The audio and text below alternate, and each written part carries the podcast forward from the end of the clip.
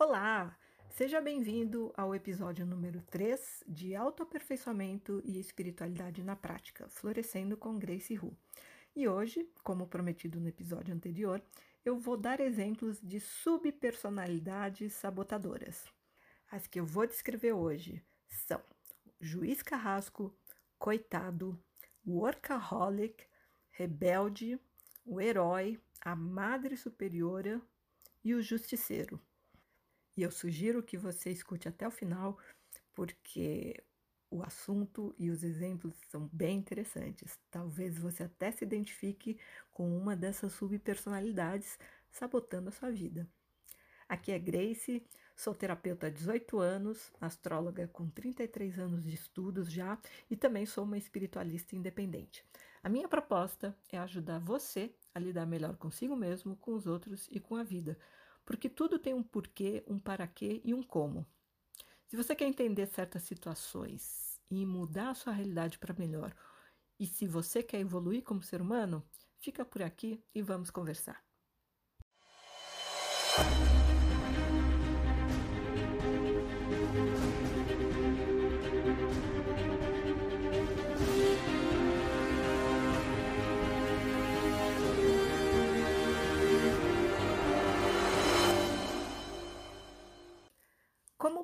Prometido no episódio anterior, hoje eu vou dar exemplos de subpersonalidades sabotadoras.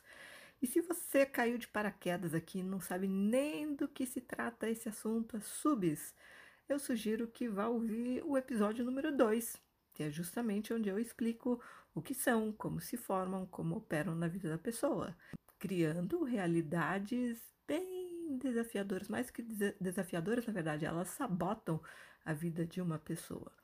Né? Então, hoje eu vou dar uns exemplos de algumas com as quais eh, que eu já identifiquei, com as quais eu já trabalhei e consegui fazer com que elas deixassem de agir contra a pessoa e passar a agir a favor, jogando no time mesmo da pessoa, ou seja, deixando de sabotar.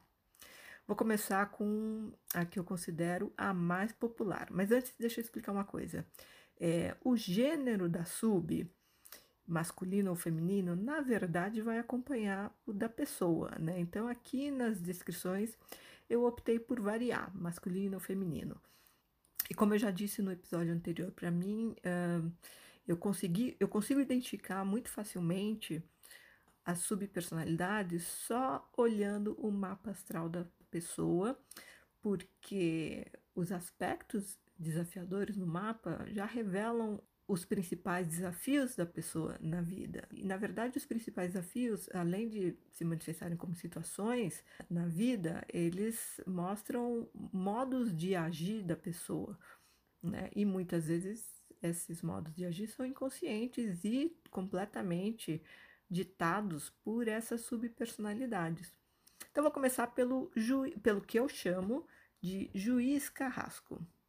Como eu falei, na minha opinião, Sua Excelência é a mais popular de todas e é muito fácil é, identificar esse comportamento em pessoas que parecem, se sabe, muito intransigentes. Então, como é que é o juiz carrasco?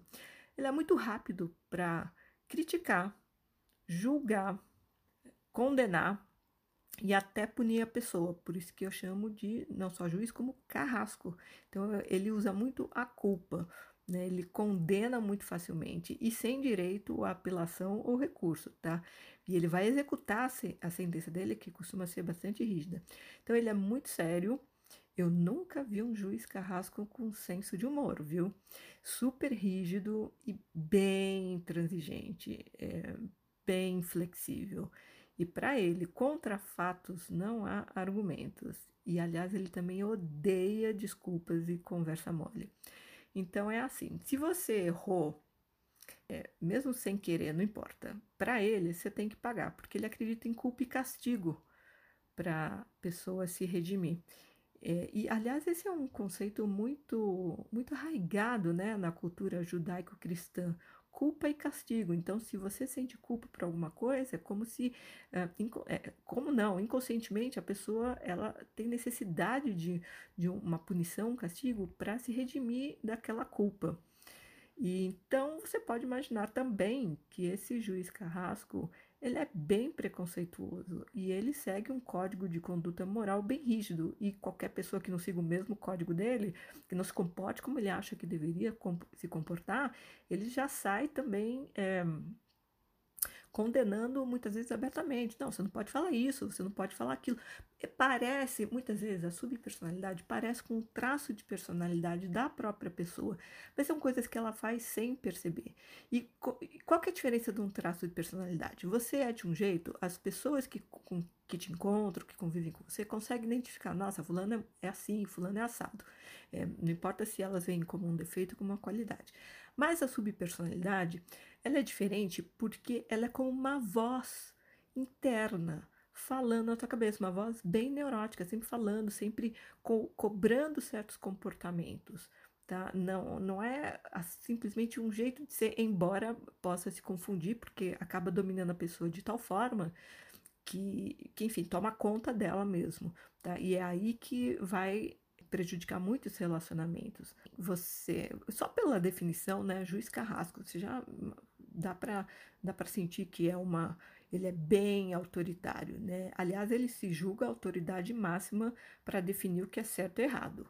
Ele é bem arrogante. Arrogância, aliás, é o nome do meio dele. Então, tudo tem que ser do jeito dele. E, e ele se, contra, se sente contrariado com muita facilidade quando as coisas não são como ele, como ele quer ou como ele imaginou que deveriam ser. Tá? Então, além de ser muito duro e exigente com você, ele também vai ser com as demais pessoas.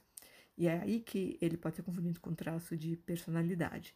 Mas, na verdade, mais do que cobrar algum desempenho, algum comportamento das outras pessoas, como ele está aí dentro de, da, de você, vamos supor que você tenha realmente esse juiz carrasco, tá? É, ele vai estar tá sempre cobrando um desempenho melhor, tá sempre te criticando, condenando, ele não dá sossego. É alguma coisa no estilo assim, sabe? A pessoa, ele faz a pessoa se sentir errada o tempo todo. Ele fica cobrando, porque você não fez assim, porque você não fez assado, a culpa é sua. É, então, assim, ele não é nem um pouco condescendente, ele não é paciente e, obviamente, também não é tolerante. Ele é um doutor na arte do bullying e da humilhação.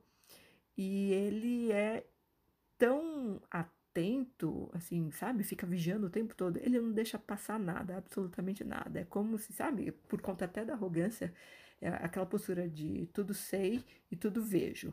E as sentenças dele podem ser bastante cruéis, de tão rígidas. Então você imagina uma pessoa que ela tem um lado preguiçoso, que ela é relaxada, ela é indisciplinada, é vagabunda mesmo, sabe? Ou até se a pessoa for muito malandra, no sentido da mentira mesmo e da, da pilantragem, ou, ou se a pessoa for desonesta, no sentido da falta de ética mesmo. Aí, muito pior, porque é, desrespeito e falta de vergonha na cara para fazer o que é considerado correto só vão tornar a sentença final desse juiz muito mais grave.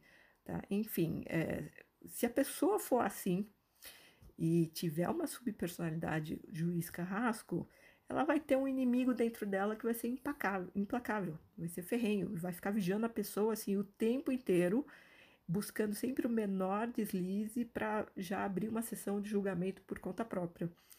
Aliás, quanto mais uh, mutreteira, pilantra for a pessoa, ou mais assim uh, preguiçosa mesmo, desleixada, mais rígido vai ser o juiz carrasco, que é essa vozinha na, na, dentro da cabeça da pessoa. E porque a pessoa não, normalmente ela não tem conhecimento ou, ou não vai reconhecer esse lado dela, ela vai projetar esse juiz carrasco autoritário intolerante nas outras pessoas. É o fenômeno que na psicologia se chama de projeção. Tudo que você nega em você e recalca, você vai tender a ver nas outras pessoas. Aliás, a vida vai trazer para você na forma de outras pessoas como se fosse um espelho com lente de aumento. Então, quando você vê aquele aspecto seu recalcado em outra pessoa, de uma forma exagerada, aquilo vai te incomodar e é daí que vem a sensação de irritação com outras pessoas. Então, quanto mais uma pessoa se irrita com o comportamento de outra, mais, na verdade, ela está é, recalcando aquele, aquele mesmo comportamento dentro dela mesma. Aliás, é, quando a pessoa critica muito os outros, no fundo, no fundo, ela está se confessando. É uma dica, né? Não, nunca tome como pessoal uma acusação, uma crítica negativa. No fundo, a pessoa está é, é se, se confessando. Aplica um pouco de, de, de empatia, de, de compreensão e deixa para lá, porque se você toma como pessoal, se você fica ofendido, entra no drama, ah, você deixa que aquilo te afete e te machuque. Né? Então, eu sei que tem que se defender.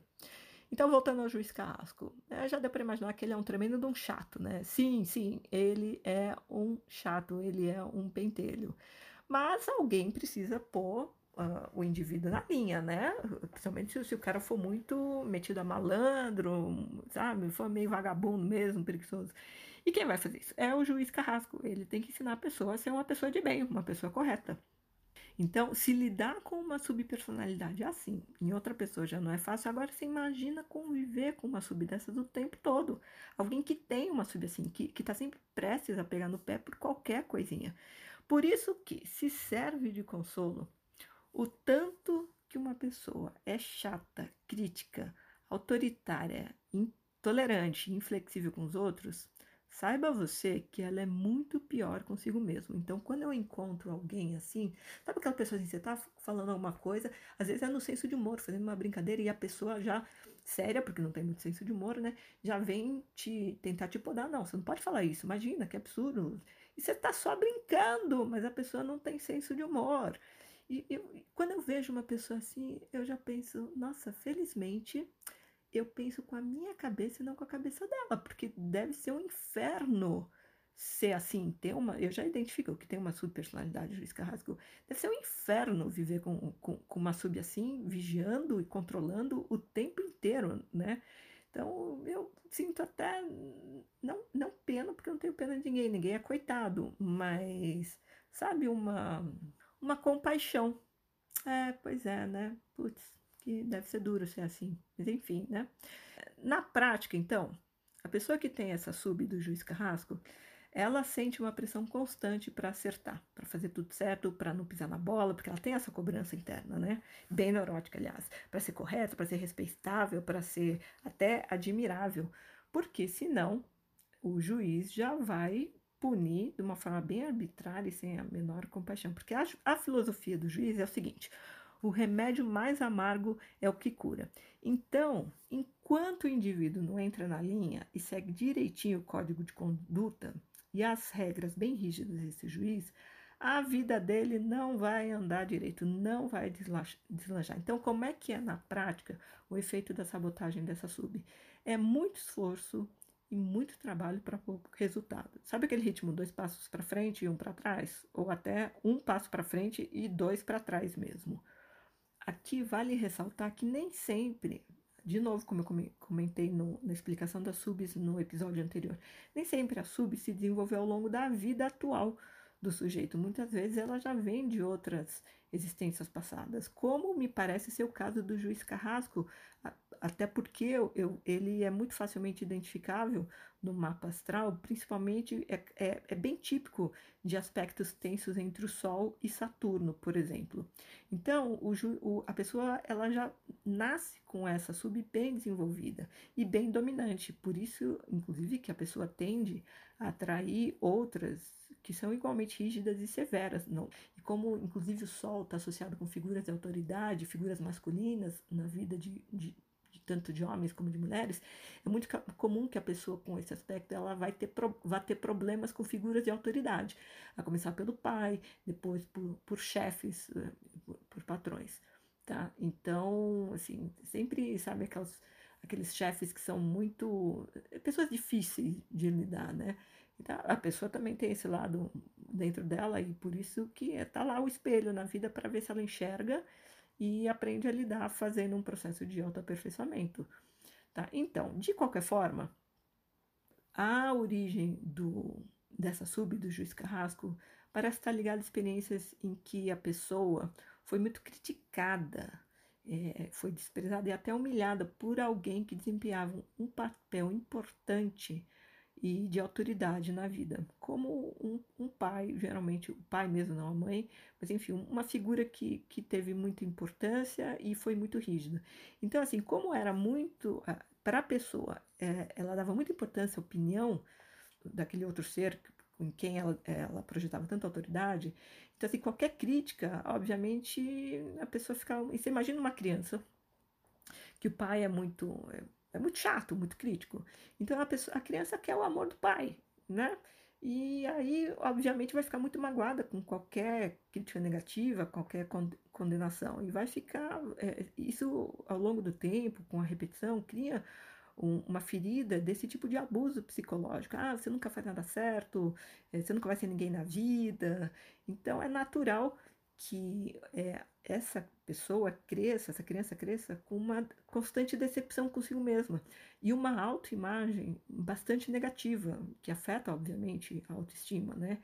E isso se instala na psique. Então, para compensar, como é que age essa, funciona essa questão de parece que está sabotando a vida da pessoa, mas no fundo, no fundo, como eu expliquei no episódio anterior, a, a função da subpersonalidade ela é proteger a pessoa de maiores danos uh, psicológicos e emocionais. Então, para compensar e proteger desses danos que, que sejam de críticas é, de, que venham de qualquer pessoa, porque a pessoa já cresceu num ambiente em que ela era muito desvalorizada. Então, para é, criar uma certa casca grossa para se defender de críticas ao longo da vida, de conforme ela vai interagindo com outras pessoas, surge essa figura do juiz carrasco, porque ele não só vai ser responsável por dar um, um jeito no sujeito, um jeito no sujeito, um jeito no indivíduo, endireitando, como, como se ele tivesse torto, imagina, né?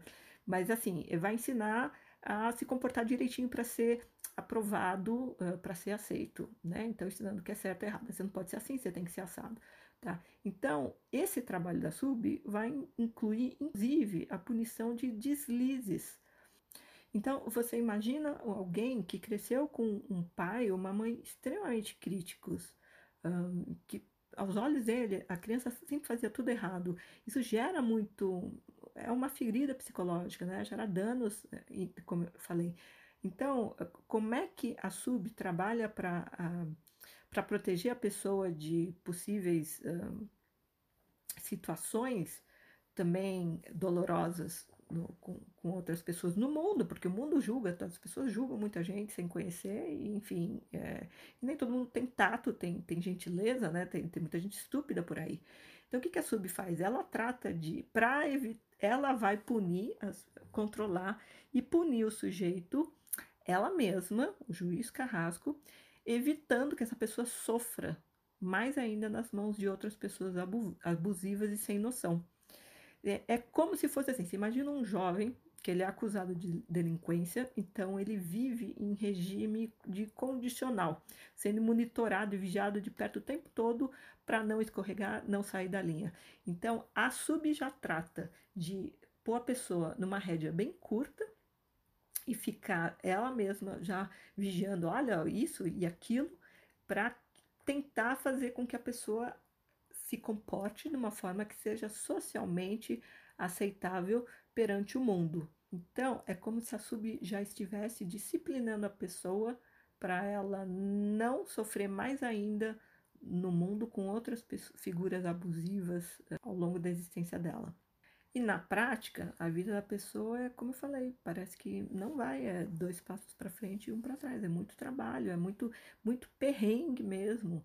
E a pessoa mesmo se cobra demais, demais. Não tem folga. É muito trabalho e pouco lazer. Aliás, momentos de lazer, nossa, já vem uma sensação de culpa. A pessoa tenta relaxar, ah, hoje eu não vou fazer nada. Principalmente agora em tempos de quarentena, né, que tá, tá tanta gente em casa e, e, quem trabalha de home office, então já vem aquela coisa, ah, não, hoje vou dar uma folga, vou ver um filminho, deixa para fazer depois que eu tenho que fazer, e já vem aquela vozinha de culpa, não, levanta daí, vai, vai fazer o que você tem que fazer.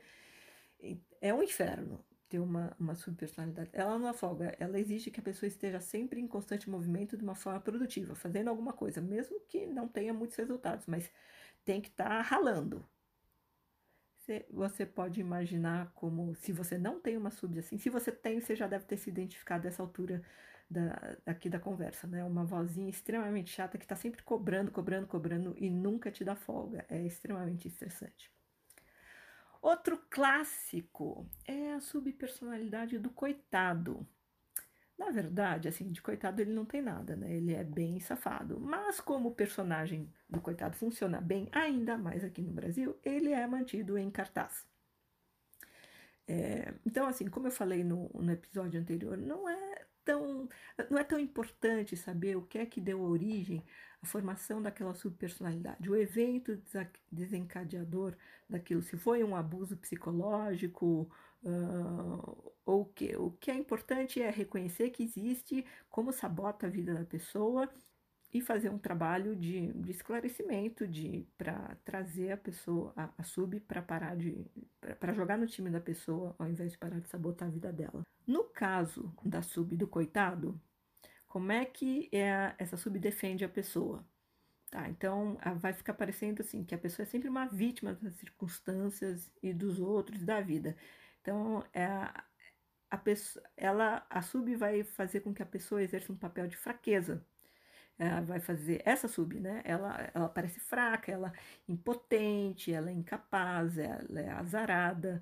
A, a intenção dessa sub é sempre despertar pena, justamente para não ser criticada, julgada, agredida, exigida. É o oposto do juiz. O juiz exige sem parar. Essa sub do coitado ela para se defender de tanta de, de, tanta cobrança exterior, ela se comporta como uma coitadinha mesmo, como sabe, justamente, olha, eu sou assim, ela desperta pena. Para evitar crítica, condenação do, dos outros, ela prefere a mutreta de despertar a pena. E também pode ser que a motivação inicial que deu formação a essa sub do coitado tenha sido diferente, pura mutreta, pura safadeza e muita esperteza para ela ser deixada em paz. Então, você imagina aquela criança que tinha um pai e uma mãe extremamente exigente, chato, pentelho, e, e, então ela se fazia de, de coitada, de, em vez de brigar contra o pai, de, de reagir na, na, na, revolta ou de tentar agradar de, de qualquer forma, ela simplesmente assim se faz de puxa, nossa, coisa de fraca, de impotente, de incapaz, sabe? Para não ter ninguém cobrando, exigindo nada, despertando a pena mesmo. E aí é o caso típico do malandro que quer sossego. Então, olha, me deixa em paz é, e de preferência e, e essa sub do, do coitado, ela é bem esperta porque ela faz com que os outros se mexam para fazer as coisas por ele, pela pessoa e ajudar, porque afinal de contas é um coitado, é um azarado, sabe? Nada dá certo na vida dele. Então, porque na prática, assim, ninguém tem pena de quem tá bem. Essa é a verdade, né? Para você ser um coitado, é preciso você se dar mal. E aí é que entra a, a olha, essa sub extremamente competente. Por quê? Para você ser um coitado, você tem que se dar mal, certo? Então, na prática, como é que é a sabotagem? É, quanto mais a pessoa se ferra, mais coitada ela vai ser aos olhos do mundo, certo? E principalmente aos olhos das pessoas que são muito piedosas, que está sempre disposto a se mobilizar para ajudar todo mundo, tem pena todo mundo. Quer dizer, não é uma questão de solidariedade, muitas vezes a, a, é uma questão de vaidade moral, vaidade até espiritual, religiosa, de querer ajudar todo mundo. Então, esse tipo de pessoa não pode ver um coitado, né? É, na prática, então, essa sub vai criar e atrair circunstâncias em que a pessoa está sempre se ferrando. Então, assim, uma situação que parecia muito promissora, a princípio, de repente desanda. O que parecia certo, de repente é cancelado, é suspenso, sabe? Aquela entrevista de emprego que parecia que, nossa, putz, agora você ser contratado e de repente do nada acontece alguma coisa e, a, a, e, e simplesmente não dá certo. Ou então aqueles, uh, aparece um sujeito que no primeiro momento parece confiável e no final das contas se mostra um tremendo picareta, é um golpista, um estelionatário, então aquela grande oportunidade se mostra um tremendo de um fiasco, ou então a pessoa está tá atraindo sempre doenças, acidentes, uh, de modo geral, os infortúnios na vida são uma constante. Isso quando não acontecem tragédias, né? Dá um incêndio, uma enchente, um furacão, um tsunami, ou então crimes, um assalto, um roubo, um sequestro. Porque, afinal de contas, quanto maior o drama, mais impotente a vítima, certo? E mais ferrado vai ser o coitado. Então tem que ser uma coisa bem dramática, porque chega uma hora que as pessoas podem se acostumar. Ah, aquele fulano é azarado. Gente, tem coisa que só acontece com ele mesmo. Ele é imã de, de encrenca, mas não de encrenca, mas imã de, sabe, de, de azar. Tá sempre se dando mal. As pessoas acostumam. Então, chega uma hora que ninguém mais liga. Para manter essa o personagem do coitado, tem que acontecer coisas cada vez mais dramáticas, que impressionam as outras pessoas. Nossa, não, não, dessa vez a pessoa se superou no azar dela, né? Então, assim, sem dúvida, a vida de quem tem uma sub do coitado não é uma vida fácil. Tá? Mas, por outro lado, sempre pode aparecer uma alma boa, uma alma caridosa e generosa para ajudar, né? Então, o que parece ótimo pro coitado, né? Tá, tá sempre, sempre tem uma ajudinha externa, mas serve para alimentar exatamente o coitadismo e manter o sujeito na mendicância e na miséria interior, né? Porque ele acaba acreditando que ele é impotente, ele é azarado e ele é incapaz de conseguir coisas boas na vida, de prosperar, de crescer. Então, assim, no, mas olha, no fundo, o coitado, além de muito mimado por essas almas tão caridosas e além de muito carente, no fundo ele é um tremendo de um vampiro energético. Outra subpersonalidade é o workaholic, o viciado em trabalho, que é cada vez mais comum, aliás, na sociedade moderna, que é extremamente competitiva, né? Então, como é que é a, a, a sub do workaholic? A pessoa está sempre atarefada com alguma coisa. Essa sub, ela não para, ela está sempre cobrando ação, atitude, resultado o tempo todo. Se a pessoa resolve tirar um tempo para descansar, para relaxar, sabe? Deixa de lado os afazeres, os compromissos, sejam profissionais, pessoais ou até domésticos. De repente a pessoa nem trabalha é, numa empresa, mas, é, enfim, tem dentro de casa também tem coisas para serem feitas, não importa. É, se a pessoa resolve dar um tempo essa sub no workaholic, vai sempre usar a culpa e até o bullying, como faz o juiz Carrasco também, para forçar a pessoa a, a deixar de, de corpo mole.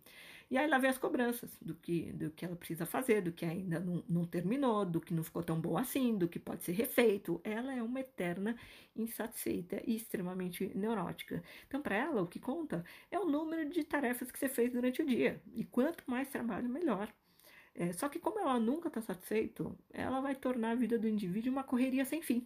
Então, é, ela cria uma sequência diária de coisas para ele fazer e resolver, principalmente para os outros fazendo com que a pessoa fique sem tempo para si mesma. Tá? Ainda mais se for para aproveitar os momentos de lazer. Ela resolve parar, acontece uma que tem que sair correndo para ajudar fulano, cicrano, resolver algum pepino. Então ela, por ser workaholic, ela trabalha de forma compulsiva, mas não necessariamente ela é eficiente. Não necessariamente ela é produtiva ou gosta do que faz. Ela é movida pela obrigação de desempenho. Então ela faz a pessoa competir consigo mesma, até mais do que competir com as outras pessoas. No fundo, no fundo, é aquela vaidade de provar que ela tem valor em decorrência de muita relação e perrengue. Sabe aquela pessoa que, isso é muito comum, está muito arraigado na, na, cabeça das pessoas, que olha, quanto mais difícil for conseguir uma coisa, mais valor aquilo vai ter. Gente que ama ralar, ralar pra, e, e, enche o peito depois para dizer eu consegui, mas não foi sorte. Eu ralei pra caramba, vocês não sabem quanto tempo eu demorei para conseguir, quanto que eu tive que lutar. Adoro a palavra luta, né? Eu luto muito. Então, é, é, essa, essa sub-workaholic, ela não acredita em sorte, não. É só trabalho duro, muito duro. Quanto mais tempo ela passa fazendo trabalho duro, se matando, mais ela sente que tem valor. Então, no fundo, no fundo, ela é muito controladora e ela não confia na vida, não tem fé, não, e também não confia nas outras pessoas, é extremamente controladora. Então, ela, por ser exigente em excesso, ela faz com que o indivíduo que tem essa sub também seja muito exigente com as outras pessoas em volta, sabe? Podendo ser, chegar no nível de insuportável com tantas cobranças. Ela quer que os outros trabalhem tanto quanto elas.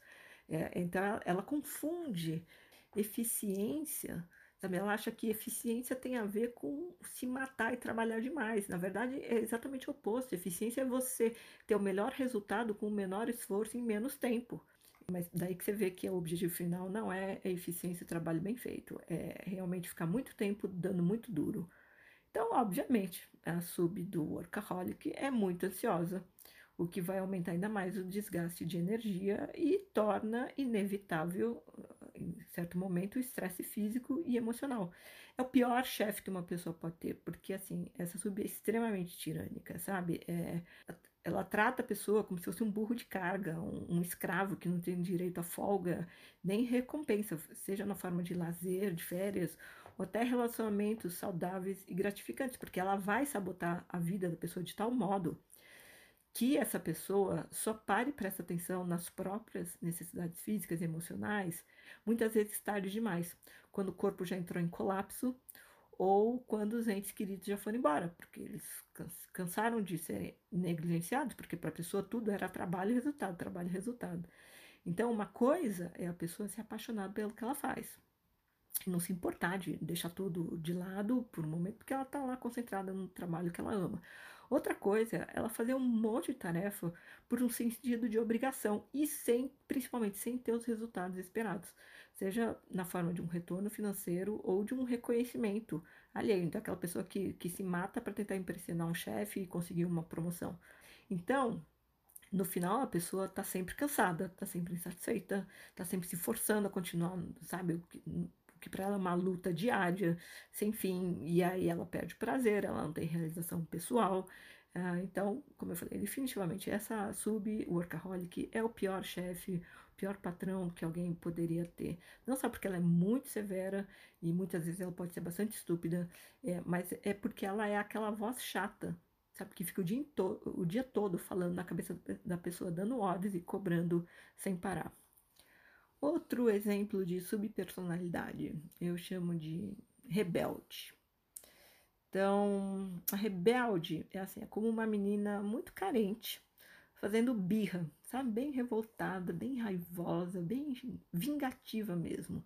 É, eu vi isso num caso assim que uma de uma mulher já adulta que tinha é, um, muitos problemas com a mãe, que era extremamente exigente, e usava a filha como uma espécie de um troféu para se orgulhar. Então, se a filha fosse bem sucedida, fosse um exemplo, ia ser a prova viva de que ela tinha sido uma excelente mãe, né? Então, para não se submeter a, a, a, tanta o domínio tão castrador da própria mãe, querendo moldar a criança de acordo com a própria vaidade, é, a, a pessoa acabou desenvolvendo essa sub que eu chamei de rebelde. Então, o discurso dela para a mãe é assim: olha, e, e, por que, que ela é muito carente, essa sub? Porque no fundo ela quer o amor, a aprovação da mãe, mas como a mãe é, é extremamente é, também crítica, nunca está satisfeita. E aí chega uma hora que a pessoa cresce e surge essa revoltada. Então, é assim: se você não. É como se ela falasse para a mãe: você não me dá o que eu quero, que é o alimento emocional para matar a minha carência de mãe, então eu também não vou fazer o que você quer. Eu não vou ser um troféu para você sair exibindo orgulhosa para o mundo. Eu vou decepcionar você de todas as formas que eu conseguir. Eu vou encher você de vergonha. Eu também não aceito que você mande em mim e na minha vida. Aí, na prática, o que, que acontece? A pessoa vai escolher uma profissão bem diferente da que a mãe sonhava, da que a mãe idealizava, só para contrariar. E aí aquela briga constante para fazer valer a vontade, para se rebelar contra a autoridade do familiar. Pode ser da mãe, pode ser do pai também, tá? Mas é uma figura autoritária e sempre insatisfeita. Então, assim, ter ou não vocação para aquela profissão, não importa. O objetivo é contrariar esse genitor, vamos dizer assim, e ter a satisfação e o prazer de estar tá contrariando, de ser motivo de vergonha, decepção o tempo todo. Sem falar nos relacionamentos que a pessoa arranja, né? De namorados, namoradas e até o cônjuge, vai ser sempre desaprovado pelo, pelo genitor. E isso se a pessoa não assumir uma homossexualidade, sabe? Para choque mesmo e vergonha total desse genitor eventualmente preconceituoso. Então, aqui a questão é que, porque a pessoa é movida por uma criança voluntariosa e rebelde, que precisa, sabe, brigar para se impor, o que, que a pessoa acaba atraindo na vida dela, uh, ao longo da vida dela? É sempre luta. Tá? Então, profissionalmente, tudo é difícil sabe? A pessoa pode chegar a ter chefes como a própria mãe ou pai, que são muito críticos, insatisfeitos, que são insuportáveis. Na prática, se a motivação básica é não fazer o que a mãe ou o pai quer, então, no fundo, assim, o que a mãe ou o pai quer? Se, se sentir orgulho social do filho. E qual que é o melhor meio de contrariar? Não sendo uma fonte de orgulho. Então é fácil ver que a, a subinhação em termos de sabotagem. Tudo que a pessoa faz para dar certo na profissão não funciona. Os relacionamentos vai ser sempre fonte de decepção. O corpo da pessoa pode ser uma fonte de decepção para os pais. E aí ela tenta até, e, e, por exemplo, se ela tiver sobrepeso, ela tenta emagrecer e não consegue, porque cada vez que a mãe e o pai olham, nossa, é uma decepção. E o, e o objetivo final é decepcionar aquele genitor extremamente insatisfeito. Daí que, que eu chamei de rebelde, né? Porque olha como sabota pode sabotar a vida toda da pessoa, tudo que ela tenta para fazer para dar certo na vida, não dá res resultado. Ou então, de repente, ela até tem um relacionamento feliz, relacionamento afetivo, de casamento feliz e tal, mas a, a, a, parte profissional simplesmente não vai. E aí ela fica parecendo que ela é uma vítima das circunstâncias, do azar, uma coitada, sabe? Porque ela se esforça tanto e a culpa é sempre de alguma coisa externa. Então, os chefes que são estúpidos e, o, e não pagam bem, não reconhecem o trabalho, é, ela vai prestar exame público e não passa, olha que azar, né? Então, essa subida rebelde, ela é muito safada e ela é muito esperta, porque além de se vingar da mãe e do pai, ela ainda posa de infeliz para ter pena, sabe? A vítima, coitada, injustiçada, é, e, e, também, no fundo, por ser tão carente, querer tanta aprovação do, do, do genitor, ela é uma tremenda vampira uh, emocional. Só que também, como a subida coitada, sempre vai ter alguém para dar atenção, para dar colinho, é, mas nunca vai ser suficiente, porque o que a pessoa realmente quer, que é o reconhecimento e o amor do pai ou da mãe, nunca vem. E, e, aliás, sendo tão rebelde, sendo tanta fonte de decepção, aí que não vai vir mesmo o reconhecimento, o elogio, né? Fica, esse genitor vai ser cada vez mais crítico com tanta decepção. E o grande perigo de ter uma sub-rebelde é que quando a pessoa tem o, o, o próprio filho ou a própria filha, ela é bem capaz de repetir o comportamento do pai ou da mãe que foi tão crítico, ou seja, usar o próprio filho como um troféu para se vingar mais, tipo, da mãe, tipo, ou do pai, tipo assim, ó, eu vou provar para eles que eu sou bem melhor do que eles, vou fazer tudo para o meu filho ser mais feliz, mais amado e mais realizado do que eu jamais fui. E aí continua a picuinha e a vingança. Outra subpersonalidade, o herói. Ah, mas esse é até aplaudido, né? Porque afinal de contas, quem anda que não gosta de um super-herói, né? E o que, que é preciso para ser um herói. Você tem que ser corajoso, valente, forte, uma pessoa boa, né, que se importa com os outros, que ajudar todo mundo. Ok, mas de nada adianta você ser tudo isso se não tiver alguém fraco, indefeso e oprimido para ser salvo. E, e outro detalhe, até o herói conseguir vencer o, no final e salvar a pessoa em perigo, ele tem que se ferrar muito, tem que enfrentar inimigos, porque é assim nos filmes, isso está muito entranhado no, no inconsciente coletivo, né? Então, co como é que é na prática uma pessoa que tem a subpersonalidade do herói? A vida desse sujeito, na vida dele, está sempre aparecendo uma vítima em apuros para ele poder entrar em ação.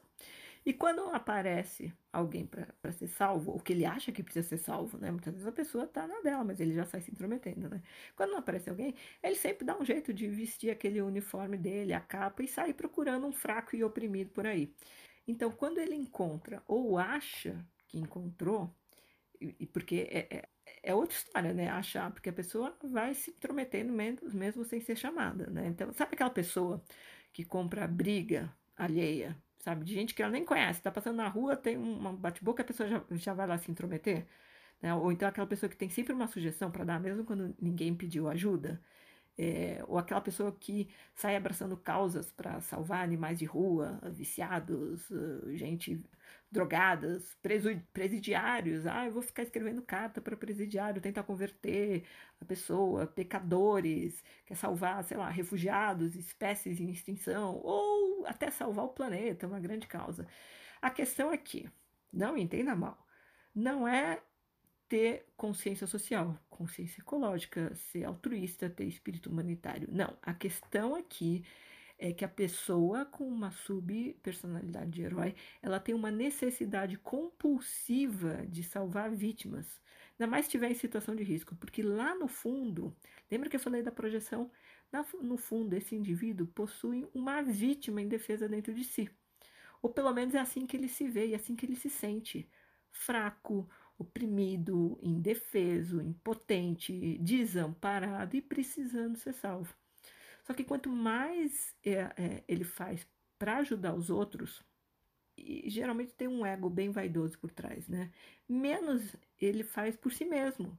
Então, está salvando todo mundo, ajudando todo mundo, mas ele não está se salvando. E isso só perpetua mais ainda esse estado interior de desamparo e abandono. E quanto mais ele se sente assim, desamparado, mais ele precisa do herói para compensar. E ele é uma presa muito fácil para um, um discurso vitimista de um coitado. Então, onde você tem. É uma dupla dinâmica. Onde você tem um coitado, do outro, na outra ponta, sempre vai ter alguém com uma subpersonalidade movida a querer salvar coitados. Eles estão sempre se atraindo. Outra subpersonalidade, a madre superiora só de falar, né, já vem aquela imagem mais superior. Você pode até imaginar que ela é bem parecida com o juiz Carrasco, né?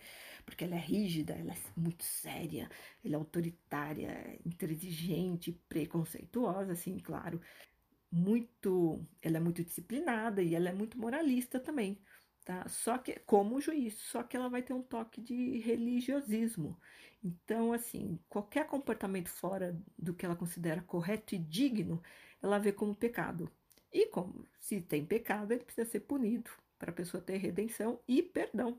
Portanto, assim, ela é mais adepta da, da prática de ajoelhar no milho.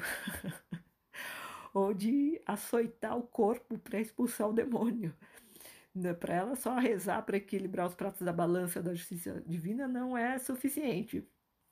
Eu suspeito que ela, essa sub da Madre Superiora, ela costuma vir no kit reencarnação. Mas você imagina que você tem uma menina, que ela é sapeca, ela é moleca, ela é alegre, cheia de vida, sabe? Ela não tem maldade, é ingênua. Só que um dia ela ouviu alguém criticar ela, porque ela não tinha o que eu chamo de filtro nos ouvidos, né? Um adulto jogando uma maldade em cima dela. Nossa, você é uma peste, você é um demônio, você não para quieta, você tem fogo no rabo, você é muito assanhada. Sabe? Quando você crescer, você vai ser uma biscate, uma sem vergonha, você vai ser uma perdida. Quando morrer, vai queimar no fogo do inferno para pagar seus pecados, sabe? Qualquer uma, sabe, uma figura de como criança, uma figura que pareceu de autoridade e jogou essa maldade. Tipo, você não pode ser assim, você é muito errado e você, sabe, você vai se perder na vida. E esse tipo de crítica, quando vem de alguém que é muito importante para a criança, fica muito marcado, né? Causa uma ferida realmente na psicológica e emocional. Uh, então, para redimir uma pecadora dessas, só mesmo uma madre superiora, né? Que, de novo, como juiz, ela tudo vê, tudo sabe. Ela vai ficar vigiando essa menina e conduzindo com rédea curta. E vai privar dos prazeres e principalmente das tentações do mundo para salvar a alma dessa menina. E até porque é, é, ela, essa sub da Madre Superior, ela acredita que como recompensa por tanto trabalho com essa menina, tanto, tanto sacrifício, depois ela vai é, ser alçada à condição de santa padroeira das meninas desviadas do caminho do bem. Ela quer a aprovação de Deus. Olha, eu estou encaminhando essa menina por um, por um bom caminho. Então, você imagina o efeito na prática de uma mulher, de uma moça com essa sub tão castradora que é a mais superiora. Você imagina uma subdominante dessas. Então, geralmente, assim, é, é uma moça, uma mulher que ela é mais pacata, ela pode ser até puritana, mas certamente ela vai ser recatada. Ela pode até ser muito caridosa e talvez até temente a Deus, mas temente no sentido de temer mesmo, de ter medo, de, sabe, de, de punição. Então, para ela, roupa curta, justa e decotada, nem pensar. Isso é coisa de biscate. Imagina ficar tirando selfie de, sabe, com um decotão, fazendo aquela carinha provocante, sensualizando para sabe, pra gente que ela nem conhece para postar em rede social, mas nem pensar. Maquiagem, se muito, né, porque ela é extremamente discreta, ela não gosta de chamar atenção. Olha, se muito é um batonzinho nude, clarinho, a mesma coisa para esmalte, sabe? Ela, ela tem até orgulho de dizer que ela não é fútil, não é, não é vaidosa. E relacionamento também, porque ela, aliás, vermelho para ela, imagina, esmalte vermelho, batom vermelho, isso é cor, coisa, é cor do pecado, né? Então, é associado com coisa de puta, né? E ela, como ela é muito direita, para ela relacionamento só se for sério. Assim, não necessariamente para casar, mas para namorar. Ela não sai é, por aí, sabe, para balada, pegando sem compromisso os caras. Não, ela prefere até ficar só do que na, na cabeça dela ser como essas mulheres, sabe, vulgares e, e promíscuas até, que fica saindo com um monte de homens se relacionando e tal. Né? É, é bem moralista. Então, para ela só serve um homem bom, que seja trabalhador, honesto, fiel, de família, talvez até um homem de Deus. Né? E para ela, sexo não é para ser praticado só por prazer, porque todo mundo sabe que a luxúria é um dos sete pecados capitais. E ela conhece todos, essa sub da madre, personalidade da Madre Superiora, conhece todos os pecados capitais de cor. Eu já vi mulheres com essa subpersonalidade que, assim, elas tinham alguma condição, chegava a ter uma condição física que impedia de ter prazer sexual. Tá? Ou então ela sentia tanta dor na hora que até inviabilizava e ela acabava desistindo. Não, não chega, por isso não é para mim, porque, enfim, ela achava que era como se fosse o próprio corpo punindo com dor uma coisa que era para ser prazerosa. Né? Porque eu já falei, né, que a Madre Superiora, ela é a favor do sofrimento físico para purificar o espírito, né? Então, aliás, essa mulher com essa sub da madre, ela pode inclusive nem gostar de sexo. Mas até aí gosto se discute, né? Tem gente que gosta mais, tem gente que, que gosta menos e tem gente que nem gosta, né? Então, assim, ela, ela é tão, assim, certinha que mesmo se ela bater o dedinho do pé na porta, por, sem querer, por acidente, ela não se permite nem soltar um palavrão de raiva. Então, tem palavras que para ela, tipo, ai, que merda, ô oh, cacete, ah, puta que pariu. Para ela é inadmissível, para a madre superior é inadmissível que essa moça, essa mulher, sabe, cometa esses, esses impropérios. É capaz até de fazer a pessoa morder a própria língua. Então, é uma pessoa tão, sabe, respeitável, que ela não xinga ninguém. Nunca, muito menos ela manda tomar naquele lugar, porque ela é muito educada, né?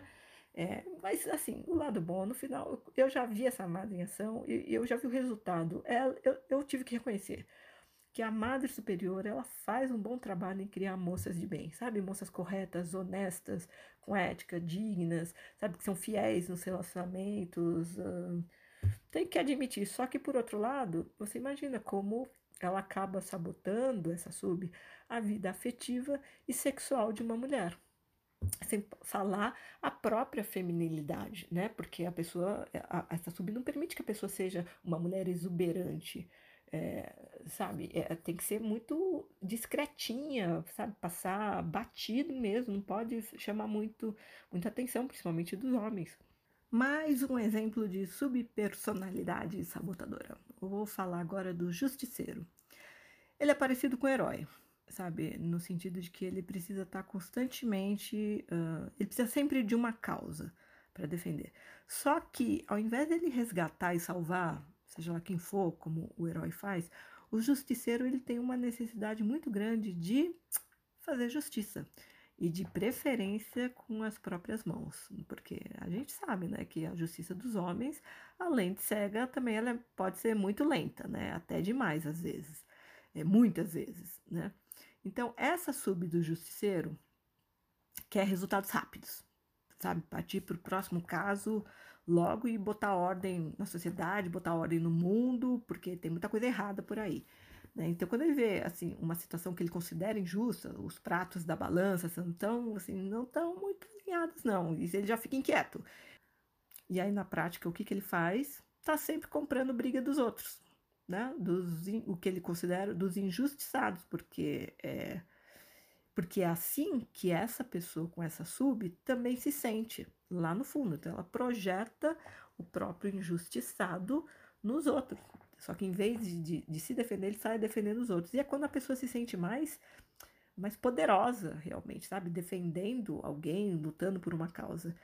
Só que o que acontece? Na prática, ele é meio. Quem tem essa sub do justiceiro, essa pessoa vai ser intrometida, né? Ela sai advogando sem ser solicitada.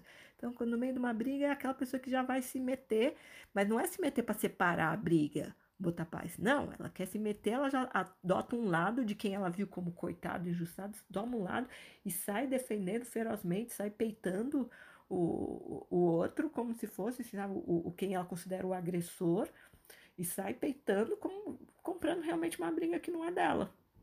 E se a pessoa conhecer leis, sabe, estudar advocacia, tá, aí pior, porque aí ela vai ser insuportável, porque ela começa a palestrar sobre direitos, sobre leis, deveres, o que é justo, o que é injusto, sabe? É, é, e é sempre, tem uma característica típica dessa subida do justiceiro, a pessoa sempre é, age de uma forma inflamada, sabe, passional, porque o equilíbrio, a, a, neutralidade e até o bom senso não são o forte do justiceiro, sabe? É, é só uma indignação do que a, diante do que a pessoa considera uma injustiça que chega ao nível da raiva contra a parte opressora e abusiva. E é visível até nos olhos. Você vê a pessoa que quando sobe o, o justiceiro, você vê nos olhos, na voz da pessoa toda aquela indignação inflamada, passional, né? E é mais uma sub que é uma presa fácil dos coitados, os coitados vampiros energéticos, ah, vai lá dar uma de coitado e, e, o justiceiro já não deixa comigo que eu vou lá e resolvo para você.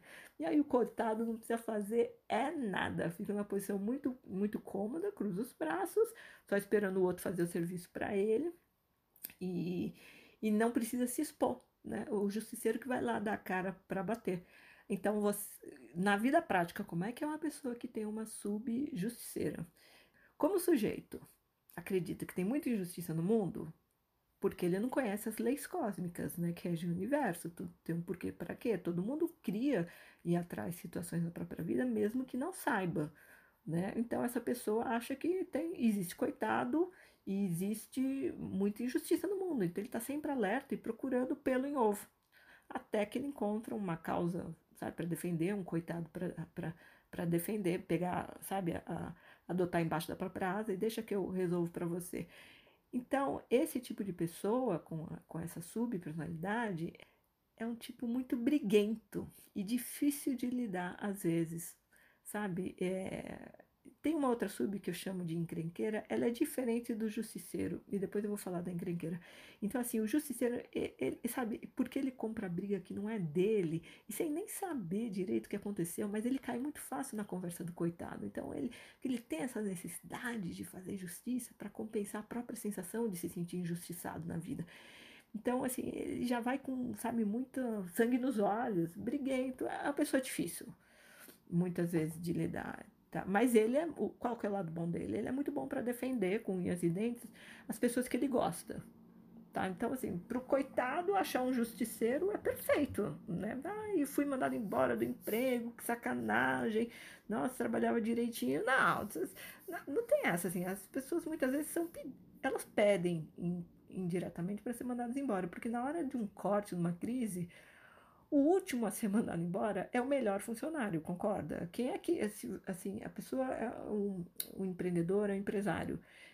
Quem é o primeiro da lista para ser mandado embora? É aquele funcionário que faz corpo mole, que chega atrasado, que, que não faz o serviço direito, sabe? Enfim. Mas aí, na hora que é, a pessoa se sente assim, ah, fui injustiçada, perdeu o emprego, porque dói no orgulho, né? Ser mandado embora também não é fácil a situação. E aí o justiça vai contar isso para um justiceiro. O justiceiro, nossa, que absurdo, não deixa comigo, porque eu conheço um advogado muito bom, se ele mesmo for advogado, e, e deixa que eu resolvo. Enfim, né? Pessoa não gosta de, ela não gosta de paz, ela gosta de, de briga mesmo. E olha, eu tenho outros tantos exemplos de subpersonalidades sabotadoras que eu acho que vale a pena mencionar. Então eu vou fazer um outro episódio dando continuidade a esse de exemplos, porque esse aqui já está quase batendo em uma hora. Recapitulando. Nesse episódio, eu falei de exemplos de subpersonalidades sabotadoras, um, que eu defini como o juiz carrasco, o coitado, o workaholic, a rebelde, o herói, a madre superiora e terminei com o Justiceiro. No próximo episódio, eu vou falar sobre o guerreiro, que tudo é luta. Vou falar sobre a sub-encrenqueira. Você deve conhecer alguém encrenqueira, hein? Uma, eu vou falar sobre a submalévola, ou perversa, aquela má. Uh, sobre a perfeccionista, sobre a subgeneral, que ama da ordem, sobre a dramática, que é muito comum, tudo é drama na vida da pessoa, e sobre a irmã de caridade, que tem pena de todo mundo, não sabe dizer não. Você pode participar do podcast enviando uma mensagem de voz através do link na bio do meu Instagram, que é GraceHuBR, G-R-E-I-C-Y-H-O-O-B de Brasil R. É um áudio de até um minuto que pode aparecer aqui, como se você participasse de um programa de rádio. Que bacana! Você faz um pequeno cadastro lá no meu host, que é o Anchor, e aí, se o, o teu áudio aparecer em algum episódio, você vai ser notificado. Ou então, você pode mandar um comentário, uma pergunta ou uma sugestão via mensagem direta no Instagram. Se você gostou desse podcast, assine na sua plataforma preferida para receber os novos episódios assim que eles saírem do forno. Ou então, me siga no Instagram para saber quando vai ter um novo episódio no ar. Fique bem e até o próximo!